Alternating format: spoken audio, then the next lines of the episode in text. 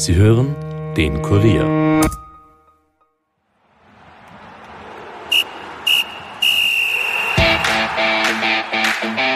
Herzlich willkommen zur Nachspielzeit. Wir beginnen mit einer guten Nachricht. Österreich hat sich jetzt ja quasi für die EM qualifiziert, hat vergangene Woche 3 zu 1 gegen Israel und nachher 1 zu 0 gegen Slowenien gewonnen. Also hat jetzt fünf Punkte Vorsprung auf die ersten Verfolger in der Gruppe hinter Polen und da sieht's wirklich gut aus. Aber die wirklich gute Nachricht ist ja eigentlich, dass diese fade Länderspielpause jetzt wieder vorbei ist und jetzt nehmen die internationalen Ligen wieder Fahrt auf. Darunter auch die deutsche Liga. Und ja, wir entern heute diesen Podcast, den ja normalerweise Stefan Berndl moderiert und sprechen über die deutsche Bundesliga, weil, und das ist wichtig im Journalismus, wir haben in dieser Liga absolut keine Präferenzen. Absolut keine Präferenzen. Mein Name ist Michael Hammerl. Und mein Name ist Johannes Ahrens. Nachspielzeit, der Fußball-Podcast von und mit der Kurier Sportredaktion.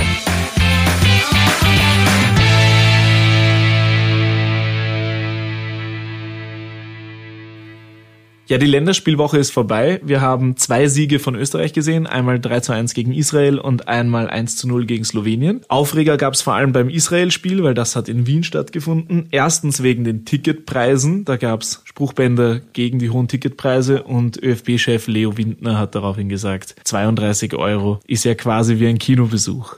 Ja, das muss ein besonderes cineastisches Erlebnis gewesen sein, das der Herr Windner da gehabt hat, wenn er 32 Euro bezahlt hat. Ja, wie würde man den Auftritt der österreichischen Nationalmannschaft denn bezeichnen? Der war spielerisch eher schlicht, Ergebnis hat gepasst. Ich würde es vergleichen mit der EM-Qualifikation damals unter Herrn Koller, oder? Ja, das Spiel gegen Slowenien hat mir besser gefallen eigentlich, aber also da waren sie schon wirklich, da haben sie Druck gemacht, auch teilweise schöne Kurzpassstaffetten rausgehauen, aber war halt ein 1 zu 0. Gegen Israel muss man sagen, das geil Geilste an dem Spiel war eigentlich das Tor von Zahavi, wie er die guten alten Parkübersteiger auspackt und den dann komplett ins Kreuzeck stellt. Ich habe es nicht gesehen, hat der Bur auch mitgespielt? Der Bur hat auch gespielt, aber leider nicht so ein geiles Tor geschossen.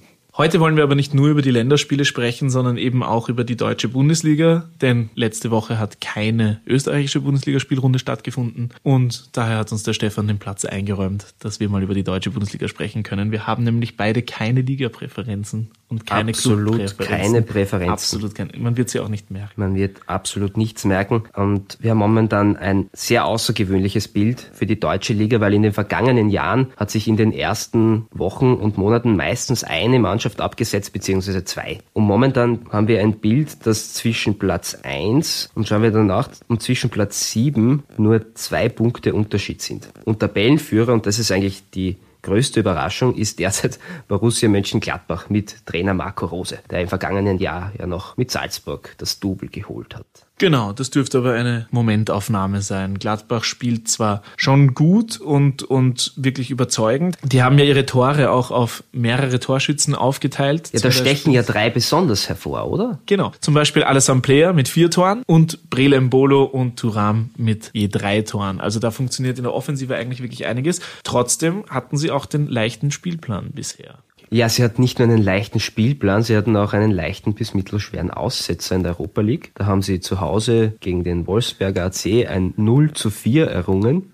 Das ist schon eine Leistung. Das ist schon eine, eine ziemliche Leistung. Ja, deshalb glaube ich auch, dass bei Gladbach in den nächsten Wochen wieder ein bisschen von oben nach unten gehen wird, wie es zuletzt zum Beispiel in der innenpolitischen österreichischen Landschaft die SPÖ vorexerziert hat. Ich würde sagen, da die Richtung stimmt und der Herr Rose wird sich da oben nicht lange halten. Und ich denke auch nicht, dass sie am Ende auf einem Champions League Platz stehen werden, weil das war letzte Saison genau dasselbe. Da war Gladbach auch Tabellenführer bzw. Zweiter lange. Und man hat dann diskutiert, na, vielleicht wird der Dortmund Meister oder vielleicht Gladbach. Und was dann am Ende passiert ist, daran können sich, glaube ich, vor allem alle Dortmunder noch relativ lebhaft erinnern. Es ist das passiert, was immer passiert ist ist ein gewisser Verein aus dem Süden Deutschlands stand an der Spitze. Jetzt hat Gladbach ja auch am äh, letzten Wochenende vor der Länderspielpause gegen Leipzig gespielt, also einen direkten Konkurrenten. Leipzig gerade nur einen Punkt dahinter. Und da haben sie auch völlig verdient und relativ aussichtslos verloren. Verloren, genau. Also, ja, Deshalb, damit hätten wir, auch wenn Marco Rose eine interessante Person ist und man jetzt sehr ausschweifend über den sprechen könnte, wir kommen jetzt sowieso zum torwütigen oder torwutigen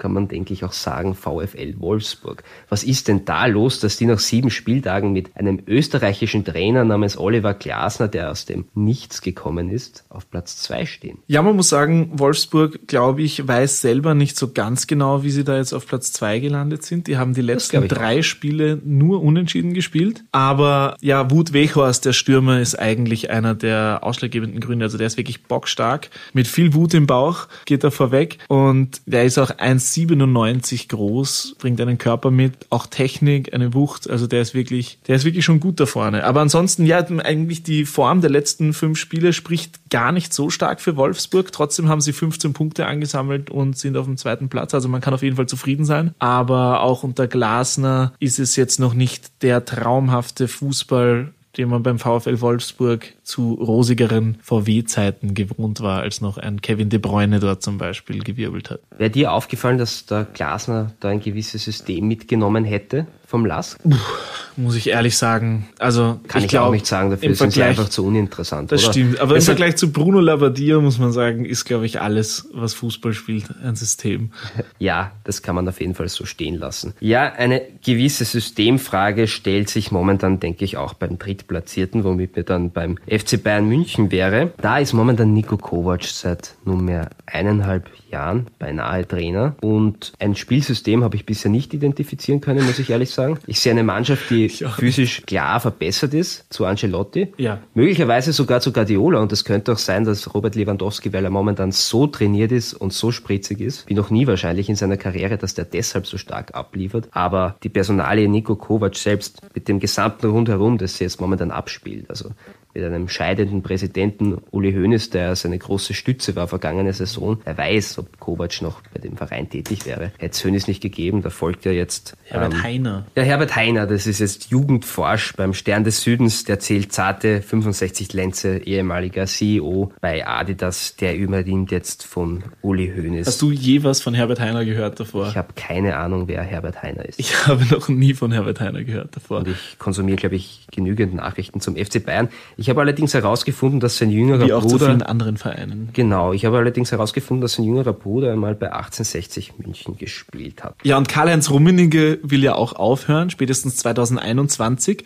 Und da ist jetzt der nächste Umbruch in der Führungsetage eingeleitet worden, nämlich Oliver Kahn zieht in den Vorstand ein und soll dann quasi, soll jetzt dazu lernen, wie sie immer sagen, und soll dann, sobald Rummenigge geht, den Posten des Vorstandsvorsitzenden übernehmen. Was hältst du eigentlich davon, dass Oliver Kahn jetzt kommen soll? Ich finde es eigentlich, obwohl ich ihn als Spieler nie so sehr mochte, ist er mit den Jahren, hat, ist er tief in mir gewachsen und ich habe eine tiefe innige Beziehung zu ihm als völlig neutraler Beobachter. Ich und ich schon, begrüße es eigentlich. Ich würde schon sagen, da kommt ein Stück Nostalgie zurück mhm. zum FC Bayern. Aber so wie sich die Person Oliver Kahn in den vergangenen Jahren in der Öffentlichkeit präsentiert hat, kann ich den überhaupt nicht einschätzen, ganz ehrlich. Also relativ unnahbar in Wahrheit als TV-Experte. Das war eher, als würde Aber hat er dich nicht auch überrascht eigentlich? Ich hätte gedacht, dass er viel äh, mehr Lothar Matthäus-like polemische Nullahnung raushauen ja, würde. Ja, aber er hat gesprochen wie ein CDU-Politiker. Also, Stimmt. Aber schauen wir mal, vielleicht ist das genau, genau die richtige, genau die aber richtige er hat Jürgen Person Klopp einmal großartig gerostet. Er hat Jürgen Klopp einmal großartig gerostet. Würde ich allen unseren Zuhörern mal ans Herz legen. Einmal auf YouTube googeln. Klopp gegen Kahn im ARD-Studio. Großes Kino. Großes Kino. Gut, um nochmal zurückzukommen. 32 Euro, großes Kino. Um nochmal zurückzukommen auf einen Spieler, den du schon angesprochen hast, nämlich Robert Lewandowski. In der Form seines Lebens. Sieben Spiele, elf Tore. Das ist schon Wahnsinn. So gut war er noch nie. Das würde ich auch sagen. Also die Statistik ist erstens unglaublich. Das ist auch für Lewandowski-Verhältnisse ein Wahnsinn. Ich würde tatsächlich auch zum ersten Mal sagen, und das habe ich vorher noch nie gesagt, dass er momentan der beste klassische Mittelstürmer ist, den es gibt. Das hast du davor noch nie gesagt? Nein, weil Robert Lewandowski in großen Spielen in Wahrheit so gut wie nie abgeliefert hat. Ich kann mich an ein Halbfinale erinnern gegen Real Madrid, da hat er allerdings noch für Borussia Dortmund gespielt. Stimmt, stimmt, stimmt. Lewandowski auf jeden Fall was dazu. In den letzten Jahren ist er immer physisch stärker geworden, finde ich, in den letzten drei Jahren. Und, und man merkt einfach, dass er immer breiter wird eigentlich. Immer, immer, immer. Also auch vom Skillset her, von seinen Fähigkeiten. Er hat relativ viele Torverlagen gehabt letzte Saison. Und eines sollte man vielleicht schon noch sagen, dadurch, dass Robert Lewandowski jetzt seinen Vertrag verlängert und eigentlich einen Rentenvertrag beim FC Bayern unterschrieben hat, ist auch diese Baustelle geklärt. Und ich habe das Gefühl, der ist, der ist ein bisschen klarer im Kopf. Der weiß jetzt, was er will. Der weiß, wenn er noch einmal einen großen Titel Titel, noch einmal. Er hat noch nie einen großen Titel gewonnen, international in Wahrheit. Wenn er den gewinnen will, dann geht's zu 99 Prozent nur noch mit dem FC Bayern. Das stimmt. Und jetzt mit 30. Aber es ist ja wirklich irre, also auch wenn man die Spiele schaut, er ist eigentlich an allem beteiligt, was da vorne passiert. Er ist wirklich eigentlich Alleinunterhalter, der das Ruder herumreißt da vorne. Auch bei dem Wahnsinnsspiel vorletzte Woche gegen Tottenham, dem 7 zu 2, wo ja Serge Gnabry groß im Mittelpunkt gestanden ist mit seinen vier Toren, die auch saugut abgeschlossen waren. Trotzdem, das Spiel ist lange Zeit in die entgegengesetzte Richtung gegangen. Die Engländer waren körperlich viel stärker und dann hat Lewandowski vorne einen Zweikampf gewonnen wie ein Tier und danach hat sich's gedreht. Ich würde halt dennoch sagen, dass abgesehen von Lewandowski und Manuel Neuer es momentan an allen Ecken und Enden irgendwie hakt bei den Bayern. Ja. Wir haben schon angesprochen, ein klares Spielsystem unter Kovac ist eigentlich noch nicht zu erkennen. Sie wollen offenbar ein noch intensiveres Pressing spielen, haben das aber noch nie geschafft, dass sie das über eine ganze Spielzeit durchhalten. Also sie haben eigentlich heuer noch kein einziges Spiel dominiert. Das schlägt sich auch in den, in den Statistiken nieder. Nicht mal das 7 zu 2, das stimmt. Nicht einmal das 7 zu 2, die, erste die ersten Stunde. 35 Minuten war Ja. Tottenham feldüberlegen. Und deshalb, ich glaube, wir müssen nicht darüber diskutieren, wer heuer deutscher Meister wird. Das dürfte, dürfte wieder über den FC Bayern oder über Schalke 04 selbstverständlich führen. Aber man kann schon darüber diskutieren, wie sich Personalien wie Coutinho entwickeln werden. Ich glaube auch, dass Wie er gefällt der bis jetzt? Finden gut, gute Ansätze. performt bis jetzt nicht auf dem Niveau, dass man für ihn 120 Millionen bezahlen könnte, glaube ich. Nein, der Braucht wird auch nicht fest verpflichtet werden. er braucht doch noch, dass er körperlich auf das Niveau kommt.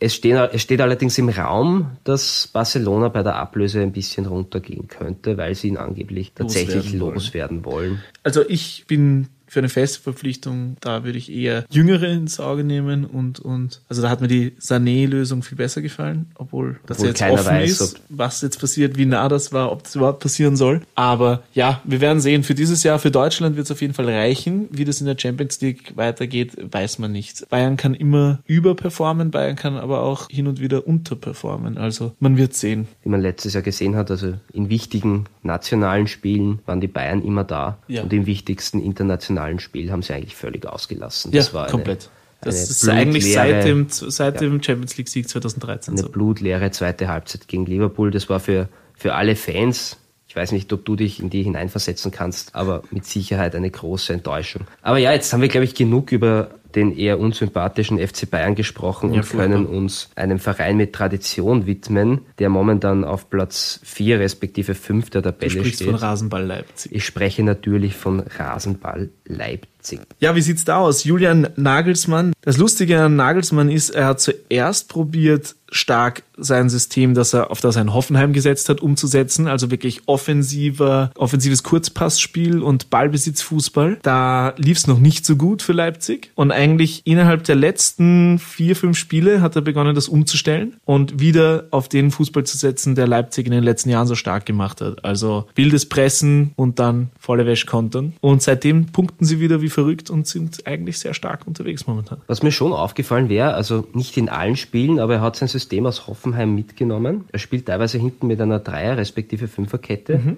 Mukiele hat er da umgebaut, der relativ gut funktioniert hat. War Spiele lang, der ja gar keine Rolle mehr gespielt hat. Zuvor. Ich muss sagen, Der- nachdem der schon Rangnick in- 20 Jahre Mukiele, eine Legende der Bundesliga, Das stimmt, ja. ja schon auf. Mukiele und Mokuku, das ist die Vergangenheit. Die Zukunft heißt Timo Werner. Was hältst du von Werner eigentlich? Der hat zwar wieder mal fünf Tore in sieben Spielen, also statistisch stark unterwegs, aber man kann jetzt auch nicht wirklich davon sprechen, dass er stark in Form ist. Also er ist übrigens statistisch der Stürmer in der Bundesliga mit den meisten Torschüssen. Also wirklich direkt aufs Tor, nämlich 23. Und davon hat er fünf versenkt. Das ist, ich finde auch nämlich, dass Timo Werner, wenn der wirklich kaltschneuzig wäre, und das ist ja unglaublich, dass man sagt, er ist nicht kaltschneuzig bei den Toren, die er jedes Jahr schießt, aber der könnte viel mehr, der kommt in so viele ganz gefährliche 1 gegen 1 Situationen und ist dann eigentlich äh, nicht abschlussstark. Wenn Timo Werner, das denke ich, ein bisschen kaltschnäuziger wäre und nicht Beine hätte, die offenbar aus Holz geschnitzt sind, dann würde er schon längst beim FC Bayern spielen und nicht mehr bei Leipzig. Das hat sich abgezeichnet im Sommer, dass er wechselt. Das war eigentlich Stimmt. fix. Und dann ist was passiert, was, ja, glaube ich, relativ gut beschreibt, warum wir ihn jetzt nicht in den Himmel loben, sondern relativ nüchtern die vergangene Saison bilanzieren und auch die WM, wo Timo Werner eigentlich auch einer der Heilsbringer war, wo man sich gedacht hätte, der startet jetzt durch nach dem Confed Cup, nach der Saison mhm. und schießt Deutschland. Hat den weiteren Schritt nicht gemacht. Weiß ich wohin. Und dann hat er keinen Schritt mehr gemacht, genau, dann hat er einfach stagniert. Er ist schnell. Er ist sauschnell. Er ist sauschnell, aber er ist nicht sonderlich gut am Ball. Man kann ihn am Flügel fast nicht einsetzen, weil seine Hereingaben landen meistens irgendwo, beziehungsweise sind flach und mhm. gehen an die kurze Stange und dort steht halt niemand. Es ist lustig, er hat eigentlich ein gutes Gespür für die Räume auch, aber ich finde einfach, dass am Abschluss oftmals mangelt. Also ich finde auch nicht, dass er ein Gespür für Räume hat. Ich finde, er ist einfach mal schnell und kann gut schießen. ich widerspreche dir absolut in diesem Punkt. Witzig. Und ich, ich glaube, man hat in, ähm, in Istanbul gegen Besiktas hat man auch gesehen, dass er nicht das Format für einen Weltverein zum Beispiel wie den FC Bayern hätte, weil ein Spieler, der sich auch auswechseln lässt, weil ihm das Stadion so laut ist, da muss man möglicherweise auch die Charakterfrage stellen. Stimmt. Er soll ja auch, also er hat sich ja schon in seiner ersten Bundesliga-Saison mit dem großen Rasenballsport Leipzig sehr unbeliebt gemacht mit einigen Schwalben in sehr kurzer Zeit. Und seitdem ist er ja auch eigentlich, also jemand mit seinen Fähigkeiten und seiner, seiner Karriere bis jetzt, der müsste eigentlich, gerade wenn er ein junger deutscher Spieler ist in Deutschland, unglaublich beliebt sein und eigentlich ein, ein, ein, ein, wie ein Held gefeiert werden. Aber das wird er nicht. Und das liegt sicher auch ein bisschen an seiner Art. Ja, die Sprechchöre, die man zu Timo Werner vernommen hat, die sind eher in eine andere Richtung gegangen. Ja. Genau. Die wollen wir jetzt aber nicht zitieren, weil um wir sind ja ein seriöses Format. Für wen es großartige Sprechchöre momentan gibt, das ist Amin Arid. Amin Arid. Und zwar beim FC Schalke 04, die zwar auf unserer Tabelle hier auf Platz 6 gelistet sind, aber Platz 3, nämlich vom FC Bayern, bis Platz 7 sind alle punktgleich mit 14 Punkten. Deswegen setzen wir mal mit dem FC Schalke 04 fort. Amin Arid, ein junger Spieler, ein Marokkaner, der momentan vollkommen auftritt. Er hat zwar vier Tore geschossen, nur vier Tore geschossen in sieben Spielen als Zehner, aber wie der das Spiel belebt und bereichert und was der für Tricks auspackt, das ist momentan wirklich unglaublich, dem zuzuschauen.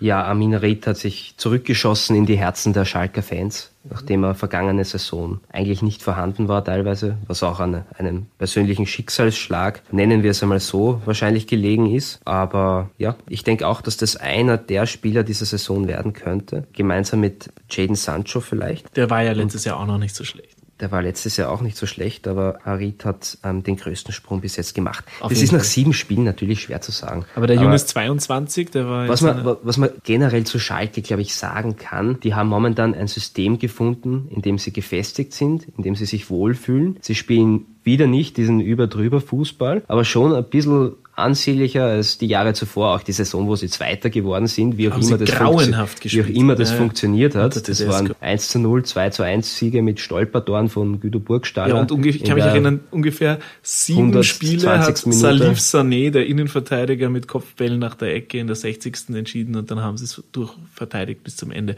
Also das war nicht zum Anschauen, wirklich. Ja, wir können ja grundsätzlich feststellen, es ist schön, dass sich Schalke wiederholt hat. Sie wären nicht Meister, sie werden vielleicht Meister der Herzen für Champions League ist drin, glaubst du? Champions League könnte, dadurch, dass ich am Anfang gesagt habe, dass Champions League für Gladbach Nichts eher schwierig wird, muss ich das jetzt eigentlich fast zurücknehmen, weil dann. Ich kann mir Schalke eher vorstellen als Gladbach. Ich glaube aber, dass es im Endeffekt äh, sich wie immer zwischen Leipzig, Dortmund und Leverkusen abspielen wird und wer glaub, auch immer da noch mitmischt. Ich glaube auch, dass sich das leistungsmäßig da aufheben wird zwischen Gladbach und Schalke. Die werden beide einmal einbrechen und dass dann Leverkusen wieder eine Phase haben wird, wo sie einfach einmal zehn Spiele am Stück gewinnen oder so und dass Leverkusen wieder den vierten Champions League Platz holt. Zu Schalke ist ja noch anzumerken, die haben die letzten fünf Spiele nicht verloren, einmal unentschieden und vier Siege in Folge. Also die sind wirklich gut unterwegs. Weil wir gerade über Leverkusen geredet haben, ich würde gleich auf Leverkusen weitergehen. Ist in Ordnung. Mach, die haben willst. auch 14 Punkte, sind also auch in dieser Reihe der fünf Clubs mit 14 Punkten und haben eigentlich eine auf dem Papier unfassbar vielversprechende Mannschaft. Und trotzdem ist es wie jedes Jahr in Leverkusen so, dass sie unter den Erwartungen bleiben. Warum? Woran Michael? liegt das? Ja, wenn wir das beantworten könnten, weil irgendwie geht es ihnen ja seit 2002 so, ja. wo sie das Vize-Triple geholt haben aus deutscher Bundesliga, Champions League und Pokal, aber eben überall nur den zweiten Platz. Was auch irgendwie ein Sinnbild der Karriere von Michael Ballack war. Ja, aber Vizekusen wirklich, also man muss sagen, die haben eigentlich am Papier so eine starke Mannschaft. Vorne Kevin Volland, der hat auch vier Tore gemacht, aber ist ja auch wirklich stark am Spiel beteiligt. Hinten eigentlich. Jonathan Tah, der hat wahrscheinlich vier Eigentore gemacht. ist der aus deiner Sicht so ein Eigentor? Gott. Er ist aus meiner Sicht auf jeden Fall momentan nicht dafür prädestiniert, Stammspieler in der deutschen Nationalmannschaft zu sein. Ja, das Und ich glaube, das hat man Diskussion. beim. Auftritt gegen Boys Dortmund auch ganz klar gesehen. Ja, Jonathan Tah auf jeden Fall jung, gute Anlagen, auf jeden Fall, vor allem am Ball. Aber ansonsten, der muss noch zulegen. Der hat auch noch nicht das Potenzial erreicht, was man ihm nachsagt von Anfang an. Er muss sicher nicht vom Gewicht und der Muskelmasse her zulegen, aber in anderen Bereichen auf jeden Fall. Ja, aber Kai Havertz, auf den vielleicht noch kurz äh, zu sprechen kommen, der ist ja eigentlich der Shootingstar in der Bundesliga, hat eigentlich damit Jaden Sancho schon abgelöst letztes Jahr. Eine ganz starke Rückrunde mit total geilen Toren, meiner Meinung nach. Also dieser Wolle an die Innenstange, Der war Wahnsinn. wirklich, ja. Das wirklich Zucker. lassen. Aber ähm, dieses Jahr wird er dem auch noch nicht so gerecht. Obwohl er jetzt auch in der Nationalmannschaft die Spiele gemacht hat, für die deutsche Nationalmannschaft. Aber wo Nein, war das, er? Das ist einfach ein Leverkusener Seelenbild. So war es auch bei Julian Brandt. Der hat auch ähm, Hinrunden, Rückrunden gehabt, in denen man geglaubt hat, okay, der spielt beim FC Bayern in der kommenden Saison oder bei irgendeinem anderen sinnvollen Club. Ja, Ähm, Leverkusen Ich denke aber tatsächlich, dass Kai Havertz nächste Saison nicht mehr in Leverkusen spielen wird. Ich glaube das auch, ist, dass sich der noch erholen wird heuer. Unter Anführungszeichen, wir haben jetzt sieben Spieltage hinter Ja, uns. ja. Also da würde ich an deiner Stelle auch einmal den Ball ein bisschen flach halten. Und dann schauen wir, wo es ihn denn möglicherweise hinzieht. Wenn er nur annähernd das Niveau vom letzten Jahr halten kann, dann bin ich sehr gespannt, wie Ob er eine Wohnung in München findet. Ich glaube auch. Also mit seinem Gehalt, glaube ich, ist das machbar. Apropos Gehalt. Nicht besonders gehaltvoll ist momentan die Rückendeckung der Dortmunder Bosse für den Trainer Lucien Favre. Da scheint's, auch wenn sie sich immer wieder und zu jeder Gelegenheit für ihn aussprechen, hinter den Kulissen einfach zu knatschen. Dortmund bei 12 Punkten, das ist eigentlich gar nicht so schlimm, aber weil eben fünf Clubs 14 Punkte aufweisen, nochmal zur Wiederholung, Bayern, Leipzig, Schalke, Leverkusen und dann noch Freiburg, über die wir, jeder mag sie, aber wir werden hier nicht über Freiburg sprechen. Also Dortmund, 12 Punkte, zwei Punkte dahinter, Zwölf Punkte nach sieben Spielen. drei Unentschieden, ein Sieg, eine Niederlage in den letzten fünf an. Spielen. Ja, in Anbetracht dessen, dass im Sommer alle gesagt haben, Dortmund hat die besten Transfers getätigt, dieser Meinung bin ich im Übrigen nicht. Aber gehen wir mal davon aus, Dortmund hätte tatsächlich die besten Transfers getätigt, dann, Dann müssten sie jetzt, weil sie wirklich gemacht. Meister werden wollen und sie haben diesen Anspruch ja längst vom FC Bayern sein, der heuer schon dreimal gepatzt hat in sieben Spielen. Ja, das Schöne ist ja, dass das die Saison ist. Letztes Jahr haben sie in der Hinrunde alles zerlegt und haben sich, waren neun Punkte vorne zwischenzeitlich und haben sich einfach nicht getraut, einen Meisterschaftsanspruch zu stellen. Diese Saison haben sie den Schritt gemacht. Jetzt machen wir es. Jetzt sagen wir, wir wollen Meister werden. Es ist unser Ziel. Und jetzt auf einmal läuft's nicht. Ist das vielleicht zu viel Druck für die jungen Spieler, für die junge Mannschaft? Ich meine, wenn selbst äh, die Inkonstanz in Person, Ashraf Hakimi, die in der Champions League rausreißen muss, bei einem glanzlosen Sieg gegen Viktoria Pilsen, dann Ich würde in dem Fall nicht nur sagen, dass es die Inkonstanz der jungen Spieler ist. Es hat auch ein Marco Reus bisher nicht sonderlich performt in der Saison, auch beim Nationalteam. Über, überraschend schwach, also der war Spieler des Jahres Das stimmt. Vergangene Er Saison. war aber auch Spieler des Jahres vergangenes Jahr. Er war Spieler des Jahres, ja. Also er war wirklich unglaublich. Aber Es ja, wirkt so, als, als wäre er zehn Jahre gealtert im Sommer derzeit. Ich glaube, defensiv haben sie sich durchaus verstärkt. Es wirkt schon ein bisschen stabiler. Da hatten sie die größten Probleme letztes Jahr in der, in der. Rückrunde. Äh, auf der Nico linken Schulz. Abwehrseite nicht zwingend, aber vor allem in der Innenverteidigung. Da spiele ich jetzt konkret auf Mats Hummels an. Das ist einfach eine andere Kragenweite, ob der Diallo oder Mats Hummels steht. du möchtest wieder die, die Nationalmannschaftsdiskussion anstoßen. Wir brauchen jetzt nicht die Nationalmannschaftsdiskussion anstoßen, Aber- aber, aber Jogi Löw ist selbst schuld, wenn er einen Jonathan Tah mitnimmt zu einer Europameisterschaft und, Und dort Stamm spielen lässt. Oder einen Toni Rüdiger und dann auf einen Mats Hummels mit, was hat er, 31, 32 Jahren. 31 ist er. 31 in Topform verzichtet. Das Nein, kann ich stark. nach wie vor nicht nachvollziehen. Ich kann es bei Jerome Boateng nachvollziehen, da war ein klarer Leistungsabfall da. Aber Mats Hummels war in der Rückrunde für Bayern eigentlich Der fast Beste. so stark wie noch nie in seiner Ja, Karriere. finde ich auch.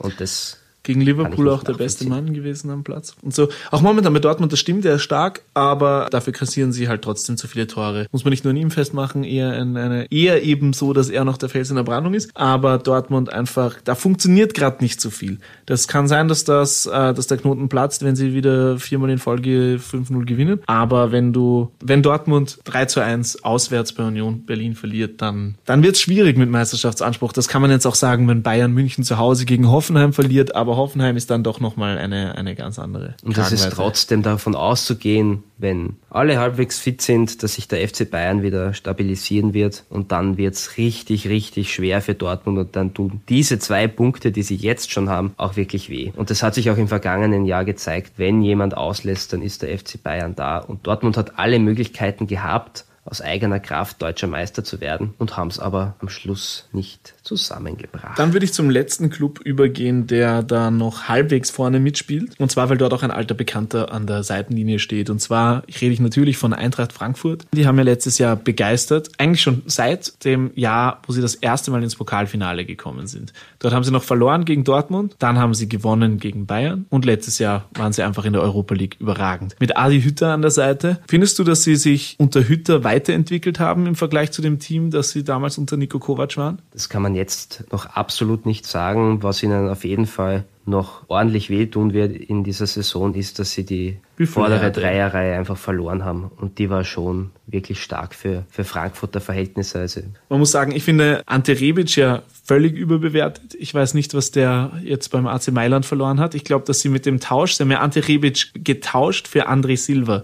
Und der spielt ja jetzt auch stark auf. Also ich glaube, damit, dass wir, da haben sie, sind sie deutlich besser ausgestiegen als Milan in der Ja, Situation. aber wenn man sich dann Sebastian Genau, Aller anschaut, der tut am meisten Freddy Bobic weh, selbst. Gesagt hat, er hat nicht verstanden, dass der FC Bayern da nicht angerufen und gefragt hat, ob sie denn nicht einmal als Lewandowski-Ersatz oder so aber der verpflichten spielt er ja nicht. Das ist halt auch blöd. Aber natürlich an sich, Da hätte seine der tut am, Spielzeit auch in München bekommen. Ich also. glaube, der ist, der ist wirklich der Wichtigste. Und auch wenn Luka Jovic die meisten Tore gemacht hat und fünf Tore in einem Spiel gemacht hat und wirklich zu Real Madrid gegangen ist und 20 Jahre alt war, Aller war für das Spiel der Wichtigste. Der kann alles. Der ist riesig, hat einen Körper, eine Wucht, ist technisch komplett begabt, hat eine unglaubliche Kreativität. Also was der für verrückte Tore gemacht hat und für unglaublich geile Ablagen, also der tut am meisten weh. Und da versteht man eigentlich umso weniger, warum den letztlich, wenn man so will, nur West Ham wollte, dass er nach West Ham geht mit der letzten Saison. Arg, Ja, und du hast da schöne Attribute genannt. Also wenn wir von technisch stark körperliche Wucht sprechen, dann müssen wir eigentlich auch über Martin Hinteregger reden. Der hat, der hat es ja tatsächlich geschafft in Frankfurt, dass er nach wenigen Monaten eigentlich so eine Art Vereinslegende geworden ist. Ich weiß nicht, ob- ich weiß nicht, ob das an neuen Kommunikationsformen liegt oder Kann ob er tatsächlich so überperformt hat. Martin Hinteregger hat, ist der, die größte Erfolgsgeschichte eines Menschen, der seinen Chef öffentlich kritisiert hat und dann quasi dafür befördert wurde, wenn man diese Analogie so legen will. Also er hat ja, Martin Hinteregger war ja bei Augsburg und hat den damaligen Trainer, hat über ihn gesagt, ich kann ihn nicht loben Kann und ich will ihn nicht, Schlechtes ich will nichts Schlechtes und ich kann nichts Gutes über ihn sagen. Das Ganz war's. richtig, das hast du schön frei zitiert. Ja, jetzt ist er der Fels in der Brandung bei Frankfurt. Trifft für die Nationalmannschaft. Hat ein wirklich schönes Tor, muss man gesagt. Ja, wirklich. Also muss Also- man gesagt haben, das gegen Israel, das war ein klassischer Mittelstürmer.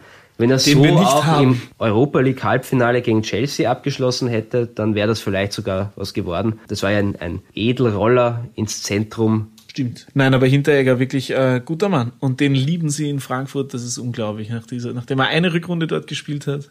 Ja, er hat sogar jetzt ein eigenes, ein eigenes Lied. Ja. Die, die Hinti Army. Wer sind für dich die besten Fans in der deutschen Bundesliga, wenn du eine Top 3 machen würdest?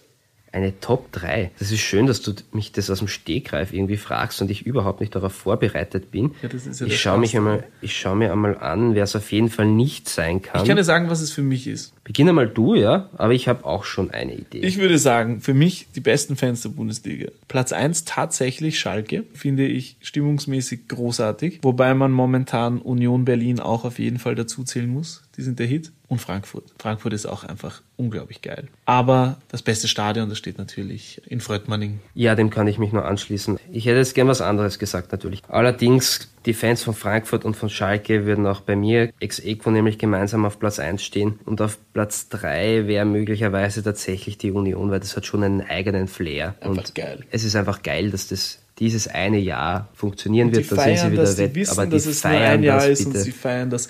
Ist seltsam, dass du jetzt Dortmund nicht genannt hast, aber ich kann ja auch aus meinen Erfahrungen irgendwie sagen, ich habe die gelbe Wand einmal live erlebt und war schwerst enttäuscht. Die gelbe Wand ist nicht das, was sie angeblich sein soll. Ja, die haben auch momentan nicht viel zum Feiern, muss man sagen. Auch nicht die Bayern, aber die werden wieder feiern am Saisonende. Und die Allianz Arena ist beinahe genauso laut wie das Westfalenstadion Ja, steile These. Steile These kann man aber so stehen lassen.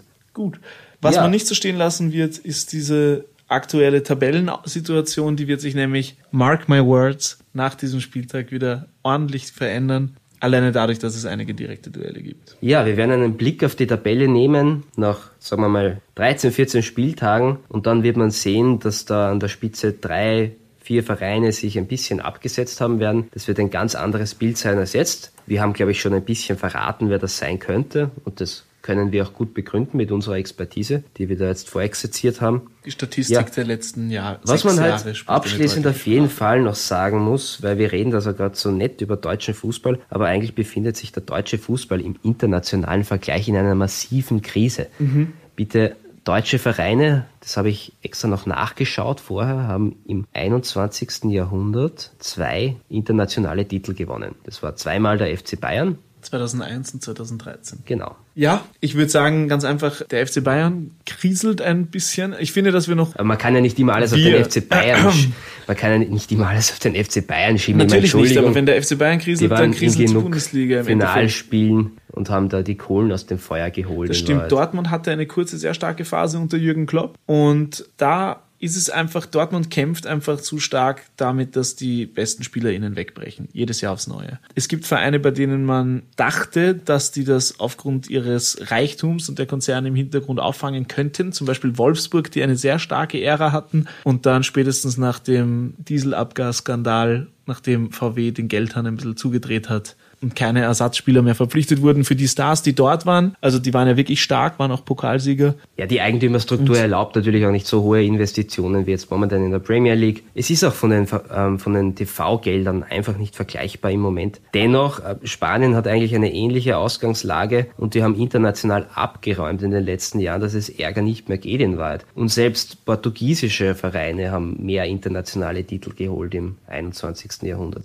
Tatsächlich Europa League, wenn man die dazu Zweimal Europa natürlich. League und einmal Champions Ja, League. ich glaube, der, der, Unterschied, Porto. der Unterschied zwischen den Top 2 natürlich und vielleicht, wenn man jetzt langfristig Leipzig noch dazu zählen will, die müssen aber auch mal international glänzen, damit das so ist. Und dem Rest der Liga ist einfach zu groß. Da ist momentan wirklich ein ordentlicher Unterschied. Der ist in Spanien auch, aber in Spanien ist die Spitze einfach viel stärker besetzt. Da gibt's drei wirkliche, wirkliche Top-Vereine, die in der Spitze kompetitiv mithalten können. Das kann in Deutschland nur Bayern und Dortmund alle heiligen Zeiten mal. Also Fazit, Deutschland ist etwa auf einem Niveau mit Italien, was die Liga betrifft. Würde ich momentan. schon so sehen, ja. Ich würde sie sogar knapp dahinter sehen momentan. Mhm. Das war vor ein paar Jahren noch anders. Ja, aber wir mögen den deutschen Fußball, weil das vielleicht, oder wir mögen die deutsche Liga, weil das einfach die ist, die vielleicht die am besten gelebte Fankultur noch immer hat und die meiste Fußballkultur. Und auch wenn wir uns natürlich alle wieder einmal einen neuen Meister wünschen, schauen wir das doch noch immer gerne und genießen dann auch am Sonntag den Doppelpass auf Sport 1. Natürlich nicht so gerne wie die Nachspielzeit mit Stefan Berndl, aber das hat alles seinen Reiz und Genau. Deutsche Liga ist für mich Nostalgie. Für mich ist deutsche Liga auch Nostalgie, für mich ist deutsche Liga aber auch Tempo und, und besonders schneller Fußball und das ist einfach das in Physis. Kombination mit den Fans ist einfach was, was unglaublich geil ist zum Anschauen, finde ich. Ja, das war's mit uns beiden. Wir haben das eh lange genug äh, hier ge- Durchgestanden. und äh, nächste Woche geht's weiter mit, wie gehabt, mit dem Stefan und er wird wieder einen Rückblick auf die vergangene österreichische Bundesliga-Runde werfen. In Bis diesem dahin, Sinne, gut Kick. Wiederschauen.